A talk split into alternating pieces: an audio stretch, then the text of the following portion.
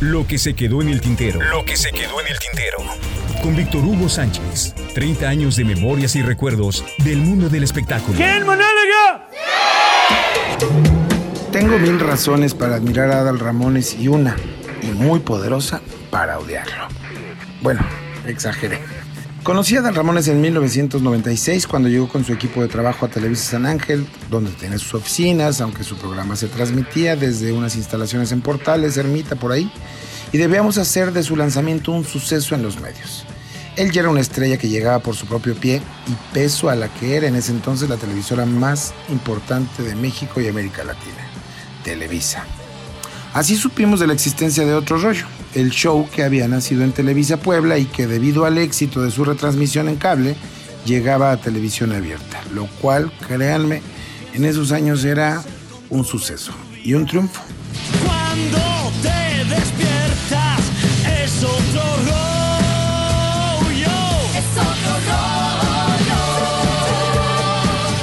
Una, dos, tres juntas creativas en su oficina en San Ángel, mucha risa, mucho desmadre, pero mucha más disciplina, trabajo, inventiva, creatividad. Porque ese es Adal Ramones. Señores, eso es juventud. Eso es juventud. Desde entonces y a la fecha me parece un tipo sencillo, amable, gentil, pero de una disciplina férrea. Escuchaba las recomendaciones que desde mi perspectiva se le hacían para tocar el tema de su promoción en medios y se dejaba guiar sin mayor bronca. Y como en aquel entonces los medios solían cubrir todos los lanzamientos de Televisa, este también fue un éxito y Adal, un mago que supo ganarse la prensa en un santiamén.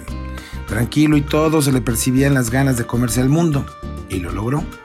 Durante años, otro rollo fue el espacio que convocaba a jóvenes y a chaburrucos que aún entendían adoptaban su discurso. Impuso, sí, frases, temas, palabras al lenguaje coloquial del mexicano promedio. Todos los que son.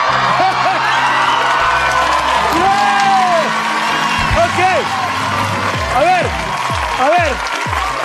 Por razones que he contado, me alejé de Televisa y del medio artístico un tiempo, y cuando lo volví a ver regresé como reportero, a cumplir con un encargo de mi jefe en la oreja, Flor Rubio, que gozaba de mis entrevistas lacrimógenas con las celebridades. Si bien ya lo había entrevistado diversos domingos en que cubrí los reality shows de Bailando por un Sueño, que él conducía magistralmente, aquella tarde fui por un encargo mayor y distinto. Había dejado de verlo casi 10 años y cabe decir, nunca fuimos cuates, ni siquiera cercanos. Cada uno andaba en sus asuntos y los míos me habían alejado de medio mundo. Por eso aquella tarde fue para mí, montado en reportero, una delicia. Adal me recibió amable, jocoso y bullanguero, como siempre. Hablamos de su éxito, de sus presentaciones, de sus giras internacionales, de su familia, de todo un poco hasta que tocamos el tema llegador, su padre. Que había fallecido recientemente y el serial que preparábamos era sobre los famosos y sus papás.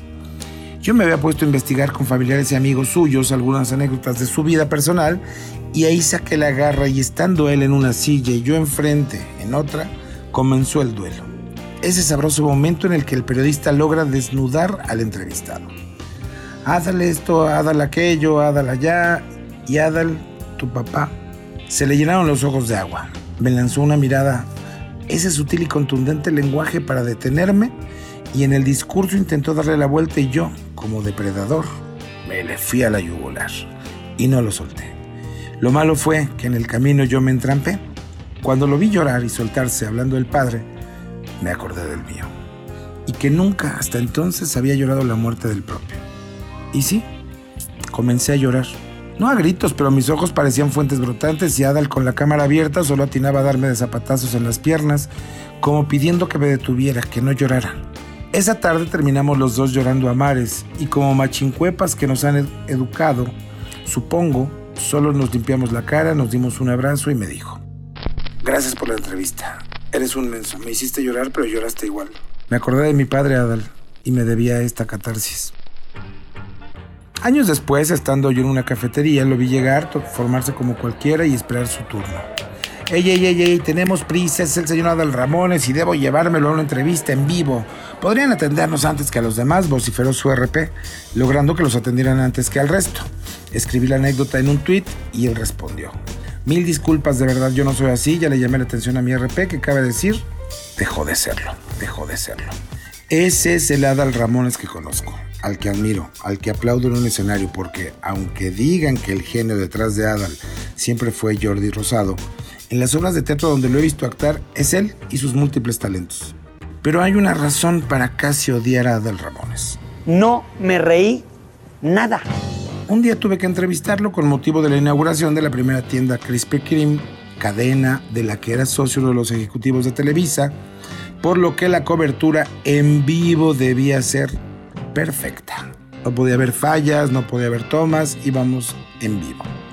Y ahí estaba yo, que ignoraba de esas donas, proletario que soy, y llega Dal Ramones y me dice, mis favoritas. Y ya a cuadro le respondo a manera de hacer el comercial disfrazado. Dime por qué son tus favoritas, Adal. ¿Cómo? ¿No conoces su sabor? Mira, prueba. Y él, dándole tremenda mordida al pan, me ofrece el bocado de regreso y mientras me acerca el pan a la boca, un enorme hilo de baba colgaba de la suya a la dona. Como estábamos en vivo, me dio pena vomitar o hacer el pancho y le mordí. Adal se moría de la pena porque obvio sus ojos se percataron del asqueroso trozo babeado y al gritar ¡Corte! se disculpó sinceramente y me dijo ya arruiné tu experiencia Krispy Kreme. Cabe decir que en compensación me dieron una caja de 24 donas al mes gratis durante todo un año. Donas que entre mis hermanas, mi hija y mi sobrino le dieron vajilla. No lo odio, no lo odio. Pero desde entonces, no me acerquen a mí una pinche dona, por favor. ¿Y sí? No, no, no, no, no, no, ay, ay, ay, ay. Nada más quiero ser un mejor mexicano. Lo que se quedó en el tintero. Lo que se quedó en el tintero. Con Víctor Hugo Sánchez. 30 años de memorias y recuerdos del mundo del espectáculo.